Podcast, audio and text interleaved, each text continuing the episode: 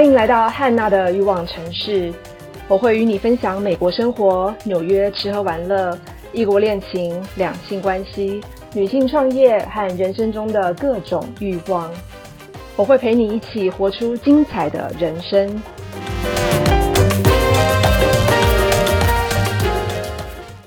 今天我要跟大家聊的是抽大麻不是坏小孩，因为大麻不是毒品，而且我非常鼓励大家去欧美旅游必 try，因为这是我人生当中一个非常 perfect、非常完美、非常有趣的美国文化或是欧美文化体验，所以我非常鼓励大家有机会的话一定要尝试。我先从这个这这是我去美国留学说起啊。呃，我高中毕业的时候有去过一次美国，那次是游学团，只去了三个礼拜，而且呃，大部分都是早上上课才上两个小时，重点都是放在下午跟周末出游的部分，所以学的东西非常少。那真正比较能够体验美国文化，就是在留学。所以留学的话，是我大学毕业以后，我在台湾工作一年才出去的。那时候我到了加州的圣地亚哥，要准备去上 San Diego State University（SDSU）。好，我抵达圣地亚哥的之后啊，我有很多箱子要拆封嘛，所以我就去隔壁邻居家敲敲门，要去跟他借剪刀。出来应门的这个男生呢，脸蛮小的，脸很干净，基本上就是我喜欢类型。然后他的名字叫做 Mika，，所以我跟他借了一次剪刀，然后去把我的箱子割开了，然后我就很高兴的还给他。可是呢，后来又陆陆续续就是就是有东西都需要打开。就得再去跟他借一次，然后这一次我跟他借，就觉得他脸上表情有点比较不耐烦，我就觉得啊很不好意思打扰到他了，我就问他说：“你还好吗？不好意思哦，一直打扰你。”他说：“哦，没事没事，我只是在抽大麻。”我一听到大麻，我就整个吓傻了，我就说：“哈，大麻不是毒品吗？你在吸毒吗？”他笑着说：“不是。”那你要不要进来说话？我说：“哦，好好。”然后我就跟他进去了。进去以后呢，他就很客气的请我坐下，have a seat，然后问我要不要喝水。我说哦好啊，他就去水龙头倒了水。那加州嘛，真的就是大家没有那种滤水器的概念，哈，没有在水龙头加装净水器，或者是说另外有一个净水壶的概念，就是直接就拿着杯子去去喝了。一开始觉得有点脏，可是后来知道这是美国文化之后，也就习惯了。好，我就进去了，然后我就坐下来，然后就跟他喝了水，然后他就他就问我说：“你有没有抽过？”我说我没有，这不是毒品吗？他就笑了几声，然后就问我说：“那你要不要试试看？”我说：“哦，好啊，好啊。”可是我我是那种很害怕的那种，好啊，好啊。然后他就他就看着我表情就很有趣。那我想说，我还是趁机会来问一些问题，然后靠着获取知识来协助我决定我到底要不要抽好了。所以我就开始问一些笨问题。我问他说。这个抽了以后，会不会是眼前的东西会变得扭曲啊？然后他就尴尬的笑了一下，然后他说：“没有，没有，没有这种事。”我说：“那那呃，那眼前会会发生什么变化？会看到什么东西？”他说：“眼前不会发生什么变化，你所有在房间里面看到一切东西都是正常的。”哦，那会不会有后遗症？他说：“没有，你就是有点昏昏，你可能会想睡觉。”我说：“那效果维持多久？”他说：“这个不一定，但是很快就没了。”我说会不会被抓到呢？他说，他说不会。他说没有人要为了这种事情抓你。好，获取足够知识知识之后，我决定我要开始尝试了。他就拿起这个一个透明的密封袋，有点像那个 Ziploc 家里那个保鲜袋，有没有？里面就装了一些深绿色的东西，不多，才不过塞到那个袋子的两公分高而已。这些深绿色的东西，有的是一小朵一小朵粘在一起，有的是比较碎的。他拿起一朵小朵的，放进他的烟斗里面，里面还有空间的地方，他就塞了那些零零碎碎的烟草。这个烟斗呢是玻璃琥珀色做的，还蛮漂亮的。但是它不像抽雪茄的烟斗那么长，包括烟斗尾端圆圆的地方，整个这样长度才十公分不到。那圆圆的地方左边有个洞，当时还不知道这个洞的用处，只觉得奇怪，为什么会有个洞？是不是出厂的时候的不良品？好。准备完成了，他要开始了。他把烟斗跟打火机递给我，我就一脸模糊状，然后他就看着觉得超好笑的。他才知道我根本连香烟都没有碰过，烟草这些东西也完全没有用过，所以我根本不会用这个烟斗。他说：“好，我做给你看。”于是他握住这个烟斗，点火，一边点火的时候，嘴巴就一边吸气，然后左手大拇指就盖在刚刚说的那个洞上面，一下轻碰，一下移开，一下轻碰，一下移开。这麦卡点好了以后，就交给我，我接过来吸。可是我吸不到烟呢。他说：“你把孔按住了啦。”我说：“哦，好。”那原来这个桶、这个洞呢，是通气孔，有点像起炉灶的概念，就是火要大一点的话，就在下面扇的快一点，多一点的空气流通，柴就烧得快，那火就大。所以同样的道理，对烟斗来说，手移开通气孔。大麻草就烧得快一点，吸进的烟就多一些，但是不能让大麻草烧太快，会来不及吸，所以要适时地把那个通气孔盖住。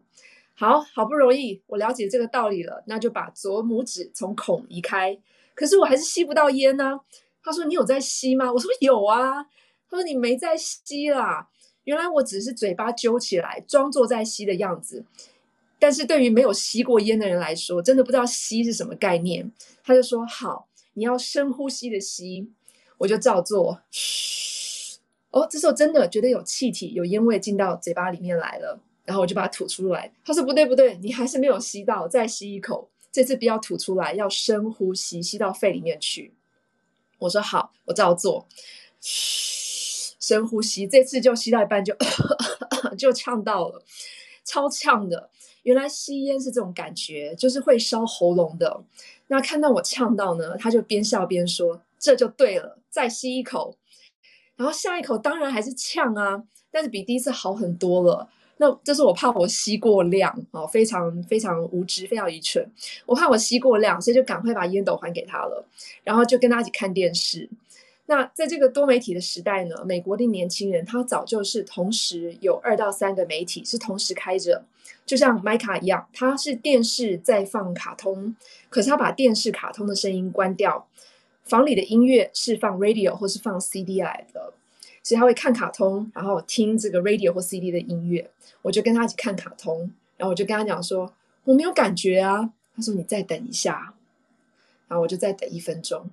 我说我还是没有感觉啊，他说你再等一下，然后我就继续等，也不好意思烦他了，然后等一等，等一等，等一等，我就突然，哦，他就说 That's right，这就对了，就是我终于体悟到，哦，原来抽大麻是这种感觉，是什么感觉呢？就是我们我在看电视，我一直期待。那个电视的画面会变得扭曲，有点像那种电视收讯不好那种扭曲状，根本不会，电视完全是正常的，我的视觉也完全是正常的，就是我的眼皮会变得沉重，然后会放慢了，所以我发现我的眼皮在看电视同时怎么变得越来越重，越来越重，然后我打开要有点用力，我才想到，哦，是这种感觉吗？他说这就对了，所以我终于尝试到了。我那时候边感受到这种第一次的呃抽大麻体验，然后我心里就一直在那边偷笑。我觉得那时候如果能够看到自己的脸的话，我应该是那种非常傻笑的那种脸，因为我那时候心里在想，原来我父母花钱送我出国念研究所，就是为了让我在这边抽大麻的。所以我那时候是怀着这种心态，就觉得非常爽，然后觉得非常的叛逆。这真的是天下最好的体验，这样子。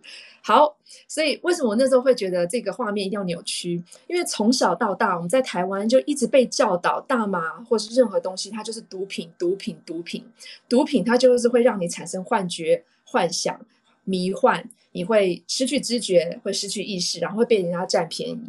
在台湾，我们对于大麻的法定级别叫做第二级毒品哦。而且他们把有一些迷幻药还放在大麻前面，这个是非常蠢的。我们我看到的是这个反毒大本营是官方的宣传版本，他说大麻呢是毒品特性叫做中枢神经迷幻剂，迷幻剂哦，然后毒品级别第二级，医疗用途无，他竟然否定他的医疗用途，滥用方式叫做吸烟，好，所以就觉得，然后我们再看一下他讲的危害性的方面的解释。他说吸食后会产生心跳加快，这是真的；妄想错，幻觉错，口干对，眼睛发红可能；长期使用会产生耐受性及心理依赖性，使得使用的剂量或次数增加，这是有可能的。但是你不觉得吸烟跟喝酒也是同样一件事情吗？所以这点事情就是你要适当适时的使用。所以我从来不觉得我有瘾，因为说实话，离我上次吸到现在，搞不好已经有十年了，真的。但我会一定要吸吗？当然不会啊，就好像我没有一定要喝啤酒一样。所以这个就是因人而异。到了美国呢，像我讲说大麻不是毒品吗？麦卡就开始对着我笑说不是，大麻不是毒品。所以我们就来谈谈毒品这两个字。毒品叫做 drug，d r u g，但是 d r u g drug 也叫做药品的意思。所以在美国他们会分真正的毒品跟药品。大麻呢，它其实是药品，它叫做 drug，不是毒品。真正的毒品是那种麻醉药物，例如 narcotic。N A R C O T I C narcotic 这种叫做毒麻药，它是能够导致人类进入睡眠、昏迷、无知觉状态的药品。像是鸦片类啊、海洛因、吗啡这些东西，它是有负面意思，而且是会造成一些危险的。它是真的在法律上是被禁止使用的毒品。好，那但是大麻被叫做 drug，D R U G，在美国而言，它也真的是被拿来做药用。药用大麻跟一般的大麻，我们现在在抽的这种大麻叫做休闲大麻，其实是完全一模一样的大麻，没有说中间添加任何其他的成分。它会取这种休闲大麻跟医疗大麻这样的区别，纯粹是为了它的目的。所以抽大麻为了休闲，跟抽大麻为了医疗是不一样的。那为什么它会被用来做医疗呢？我刚刚讲到，你抽这个大麻会放松，眼皮会稍微重，而且最重要的一点是。呃，你会有产生这个饥饿感。这个饥饿感呢，英文不叫 hungry，不叫做 starving，叫做 munchies M U N C H I E S, munchies。所以你如果在抽大麻的时候，你说 I've got munchies，人家就知道哦，这个叫做抽大麻引起的饥饿感。但是你平常你如果没有在抽大麻，你不可以说 I've got the munchies，因为那个不符合前提后前文后文。平常你如果饿的话，就会讲 hungry 或 starving。你在抽大麻的时候会产生这样子的饥饿感，因此他们会鼓励癌症这种病人，你如果在治疗当中会因为接受化疗、接受这个辐射，会产生恶心的感觉，而影响食欲。食欲不振，你不吃东西，你没有得到充分的营养跟蛋白质，你没有办法得到体力。没有足够的体力，不能去对抗癌症这个病魔，所以他们才会给医疗医用大麻这样子的事情，让这些病人能够拿着医生开的医用大麻的这个处方签，去合格的通路或药局去拿大麻，然后呃抽大麻，能够减缓这些不适症状，还能够让他产生这样的饥饿感，有这样的饥饿感，他就敢吃东西，他就愿意吃东西，不会有那种呕吐感。愿意吃东西就能够得到营养，能够得到 energy，能够得到力量去战胜癌症这个病魔，这是很大的原因之一。那再来，我们讲到 narcotic，就是刚刚讲这些比较毒的这个药物，才是美国在取缔的重点。像我就有朋友，他是在 NYPD，就是 New York 呃 Police Department，美国呃纽约警察。纽约警局工作，他就是在这个 narcotic 部门，他们都是抓那种大宗的，不是抓下游的，也不是抓中游，他们是要抓那种大宗上游的那种毒贩，从那个源头才能够阻止，才能够断绝这个通路。所以，对我们这种小咖的，根本他是没有兴趣的。那刚刚讲到的就是大麻，因为它主要物质有一个叫做呃四氢大麻酚，哈，叫做 THC，会使这个服用者产生愉悦的感觉。但是它相较于呃其他经过提炼的毒品啊，像是鸦片啊，或是化学毒品，像冰毒，大麻是比较天然的，因为它毕竟是纯植物，甚至呢，它比这种烤制的香烟的生理的成瘾性，呃，还不及这个烟草跟酒精。但是它的确跟酒精还有烟草一样，还是会有某种程度的心理依依赖跟心理的成瘾的问题。所以它为什么会有这些争议？但是一般人而言，你只要是有克制，你只是用尝试的心态的话，你去抽大麻，并不会说你抽一次、两次、三次，或者抽一个月就真的成瘾。成瘾是像那种像 Whitney Houston 这种长年累月的在抽，那可能是真的一种成瘾的行为。但是为什么大麻在全世界它还是被呃地有些地方视为毒品？主要的原因是因为它的一个另外一个称号叫做 gateway drug，gateway G A T E W A Y gateway drug 叫做入门毒品，它被称作是你在进入更进阶、更高阶、更危险的毒品的当中的入门毒品，所以研究上发现。大家的一开始的抽吸毒的选择都是大麻，也就是说，你有抽过后面这种高阶的进阶的毒品的话，你一定有抽过大麻。但是你如果有抽过大麻，不代表你有抽过后面那些进阶的毒品，只代表你有可能，而且会比没有抽过大麻的人更有可能去接触其他进阶的毒品。所以这就是为什么美国的家长还是会防范防范小孩子去尝试这种东西。但是像我在念研究所教授就非常的英明，他是做传播学跟呃沟通的这个教授，所以他就呃在他的女儿身上自己测试，他就在他女儿差不多十六岁的时候，他就问他说：“来，爸爸跟你讲，这个叫做大麻，这个是怎么抽的？然后他抽起来会有什么味道？你要不要试试看？”他就让他女儿试。他女儿试了以后就不那么好奇，然后也知道说这个抽起来会有味道，嘴巴会有味道，身上衣服都会有味道。他不是这么喜欢这个味道，所以他就决定，既然他知道大麻是什么东西，已经没有这种好奇感，没有新鲜感，而且不觉得它有什么特别的，他就决定以后就不抽了。所以这是美国比较英明的、比较开明的父母会做的方式。那大麻的抽法呢，有好几种。我刚刚讲的是那种烟斗的方式。再来一种呢，叫做卷烟，叫做 joint，J O I N T。比较普遍的一个做法就是把这个大麻用，他们有些人会用呃 grinder，就是研磨器。但是像我的邻居，他就是直接用手拨开那个一朵一朵的，然后或是用桌上比较硬的东西把它敲敲打碎一下就可以了。然后把它用这个卷烟纸慢慢的卷成一个大麻烟卷。那跟香烟不同的地方是，大麻烟卷通常不使用棉头的那个过滤嘴，它是直接吸入的，而且它这样子也会让，就是那个里面的烟会烧的比较完全，所以它那个那个烟会真的就是一段一段一段开始烧掉，烧到最后会没有，而且它是一开始烧你就不能停下来，所以这是为什么我们抽大麻的时候会一个一个轮流的抽，会这样一轮抽回来，所以我可能抽个两三口，然后让它继续烧。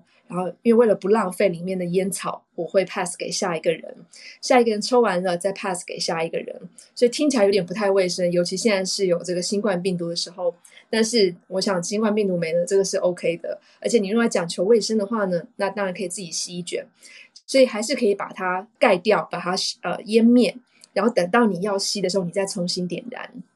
第三种是我最喜欢的这一种，叫做水烟筒，叫做棒。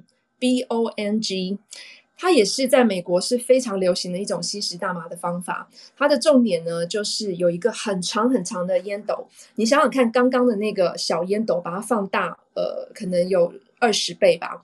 所以它的那个长度，这时候已经从短短的十公分变成了差不多有四十公分长，有可能哦。然后在下面呢，是一个三角形的呃壶斗，很像在实验室做的那种。那种壶斗只是管子要再粗一点，要再大一点，然后在那个底部的壶斗有会斜插一个洞，那个洞就是放入刚就是呃刚刚讲的烟草的部分，让它能够烧。在这个斗的底部会放水，所以当你在烧那个烟的时候，烧那个烟草的时候，你会在整个四十公分长的烟斗的正上方那个很大的那个滤嘴的那个口，把你的嘴整个盖上去，然后用力的吸。然后这时候下面的水会呼噜呼噜呼噜呼噜呼噜，所以那个烟呢会经过这个水的呃有点算是净化，然后再进入到身体里面。那我的邻居麦卡他最厉害的是，这也是我为什么最喜欢抽这个棒的关系，就是他会在底部放冰块。Oh my god！所以这个烟呢就变得不烫了，不烧喉咙了，因为反而变得非常的清凉凉爽。因为变清凉了，所以你会愿意。并且能够吸更多，所以我超喜欢这个吸法的。好，刚讲完这个大麻的抽法，现在我们要讲大麻的吃法。所以大麻吃法也好几种，包括有巧克力、有巧克力布朗尼，还有巧克力杯子蛋糕。我个人呢是不太喜欢吃巧克力，所以我没有吃过巧克力的。再来呢，美国的布朗尼是那种死甜的那种，My God！我超讨厌死甜的东西。那因为布朗尼它是比较算是比较湿、比较稠、比较黏的东西，然后在美国是那种吃一口我就完全不想吃的，所以我比较喜欢吃的是巧克力杯子蛋糕。我是在荷兰吃的，荷兰的阿姆斯特丹的市中心有好几家非常知名的这个烘焙店，就是在卖这个大麻巧克力杯子蛋糕，而且它整个它一颗很小，两颗一组。然后会用一个很精致的纸盒装，就是就是有点那种你去星巴克提那种纸盒的感觉，非常精致。外面的底赛都做得非常好，好，所以我非常喜欢这巧克力杯子蛋糕。那我那次去荷兰是因为我的荷兰的女朋友，她那阵子因为生病，身体不好，食欲不好，而且她的男朋友趁她身体不好的时候背着她偷吃，所以雪上加霜，把她心情搞得很糟。所以他在这样情况下呢，我去就是去找他，就去为了安慰他的。那我去荷兰找他，我就跟他讲说：“哎，荷兰可以合法抽大麻呀，你为什么不抽呢？”说：“对耶，我真的没有试过，也没有想过耶。”我说：“你应该抽的啊，会觉感觉好一点。”我说：“走吧，我们去买大麻。”哇塞，荷兰的大麻的咖啡店非常非常容易找到。不是说像 Seven Eleven 这么多，但是每一区它至少会有家所谓的 coffee shop，让你可以在那边抽，或是可以让你买回家。所以我们就去那个店，就买了两卷，因为一卷也一卷长长的，差不多十公分长，也才两欧元呢，超便宜的。所以我们就买了两卷，买回去以后，当天晚上我们就抽。我们两个人其实也蛮弱的，我们也不想抽太多，所以只抽了一点点，好像才抽了差不多三分之一根吧，然后就把那个火熄掉了。我说：“那这个你以后再抽吧。”第二天早上起来，我说：“怎么样？你感觉如何？”他说：“天哪，真的非常谢谢你的建议。我很久很久没有睡这么香，睡这么熟。我很久没有睡满八个小时了。所以他那天就心情就非常好，然后食欲也就回来了。所以真的是一件非常好的东西。这这个算是半休闲跟半医疗用的，他真的达到他的目的。”好，然后我就说，哎，我听说这个巧克力杯子蛋糕非常有名，我们要不要试试看？买了就是一组嘛，两颗。那我们就有点胆小啊，我们两个还不敢各吃一颗，我们就说因为没有吃过，吃半颗就好。好，所以我们就把那一颗切一半，然后两个人吃掉了。然后晚上去跟他的朋友聚餐。那天晚上发生什么事呢？那天晚上就是我们两个心情很好，我们没有到嗨哦。没有到嗨，但是就是心情非常的愉悦，所以我们两个就一整个晚上就挂着那一张脸的傻笑那种脸，然后就对方讲什么，我们都非常的开心，或者对方讲一个笑话，明明不是那么好笑，可是我们的那个嘴会裂开，会裂得很大，然后会好像很好笑，因为就是心情超好的。好，然后到了晚上十一点，我们都还有点睡不着。后来是勉勉强强，我们觉得哎，差不多了，该睡了。好，这就上床睡。那一上去的话，就那个兴奋的情感就渐渐荡下来，然后就渐渐入睡了。第二天，因为我要去意大利出差，我就跟他讲说，这一刻我是真的不能吃了。我鼓励你自己一个人吃完。好，那为什么用吃的大麻会这么这么好玩？是因为它会经经过你的肠道的消化，用吸的部分呢，它是吸到肺里面就吐出来了。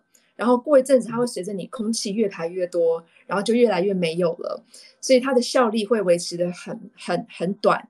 可是如果是用吃的话，它经过肠道的消化至少要六个小时，所以你可以嗨六个小时。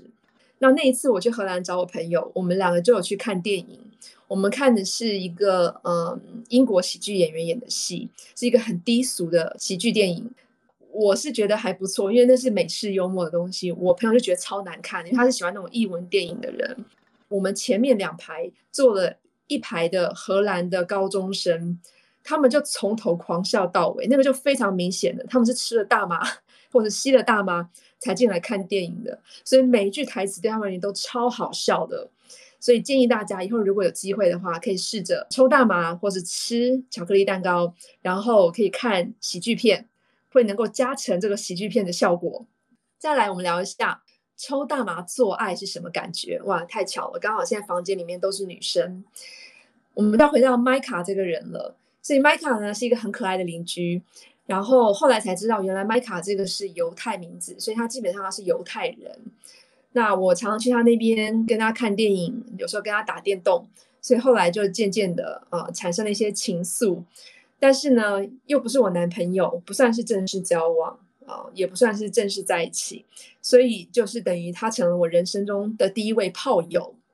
我后来有炮友这个概念，可能也是从他这边学来的，所以有时候就会去他那边就直接上床跟过夜。那是什么感觉呢？就是整个触觉的感官，嗅觉没有差，视觉也没有差。但是触觉感官会放大十倍、二十倍、三十倍。原本他摸我，我只是觉得舒服，但现在一摸呢，是舒服当中带着兴奋，性感中带着刺激，是一个可以享受过程胜于结果的一个体验。然后可以在床上缠绵很久很久很久，所以前戏的部分就可以做很久。然后整个过程又可以维持很久，唯一的缺点来了，因为太舒服了，所以比较难专心。对男生跟女生都是一样，所以双方都要特别集中注意力，才容易迎来那爆炸性的高潮时刻。但是当高潮真的来的话呢，跟一般没抽大麻时的高潮是一样的，没有什么特别。好，我听我一个德国朋友讲，他女朋友吃了一颗 ecstasy。Ecstasy 应该是一丸，一丸好像叫做摇头丸，它那个就是属于迷幻药的一种了。那他吃了以后呢？他说，光是在前戏的时候，他的女朋友就高潮六次，也就是说，他就是摸一摸，还不是刻意的摸，随便摸摸乳房，随便摸摸屁股，随便捏捏腰，那个女生就高潮就来了。所以他说，光是前戏他就高潮六次，天哪！我听了真的超羡慕的，完全没有这种体验。这也蛮有趣的，如果有机会的话，我真的蛮想试试的。那当然不能在台湾做啊，只能以后看有没有机会到美国或是到到到欧洲去吧。接下来呢，我要讲邻居麦卡，他就跟我分享这样子的一个美国文化的概概念。他说呢，在美国不分享大麻跟啤酒的朋友是混蛋，所以对他们而言，大麻是一个分享的文化。啤酒也是一个分享的文化，所以他会喝大麻配啤酒。那这时候你会想说：“哎，不对呀，我们从小到大不是被台湾教育教成吸毒不能同时喝酒吗？会加强这个吸毒的效应，会更昏迷，会更迷幻。对大麻不是这样子的。那因为大麻它的效力迟早会走，对不对？而且大麻比啤酒要贵，所以他们会先抽大麻之后再喝啤酒，一方面清凉。”二方面去延缓这个大麻的效应，让它最后能够维持久一点。所以呃，在美国是很流行这样做。好，那接下来我们就开放大家提问。然后如果现场有抽过的朋友，呃，也欢迎你们跟我一起上台聊聊。